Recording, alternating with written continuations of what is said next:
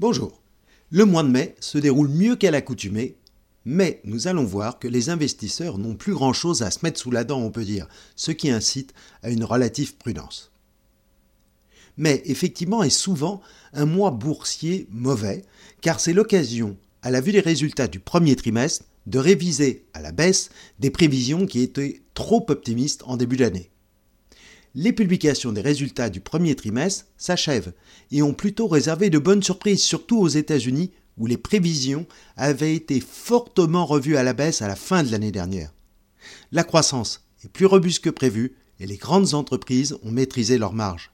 La forte hausse du coût des matières premières et de l'énergie ne s'est pas accompagnée de hausse des salaires comparables, en moyenne 4 à 5% depuis un an sur les salaires ce sont les principales raisons qui expliquent la résilience des bourses. De plus, les actions conjuguées des banques centrales n'ont pas été aussi restrictives qu'annoncées. Au total, deux bilans cumulés de la Fed, de la BCE, de la Banque du Japon et de la Banque populaire de Chine. Les réductions des deux premières ont été dépassées par les hausses des deux autres, le Japon et la Chine privilégiant la croissance et n'ayant pas à subjuguer une inflation aussi forte.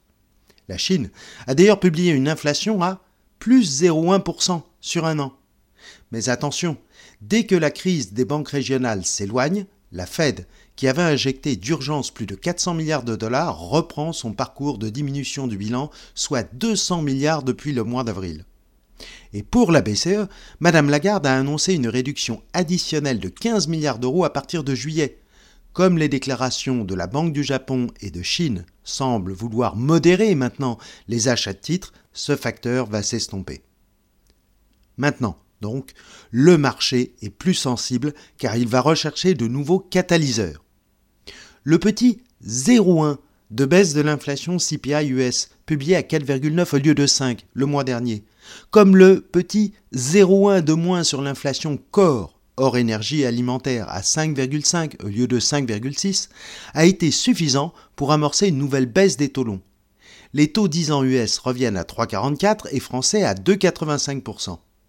Cette tendance au recul des prix aux US est confortée par les prix à la production qui sont en baisse aux États-Unis à 2,3% contre 2,7 en mars dernier.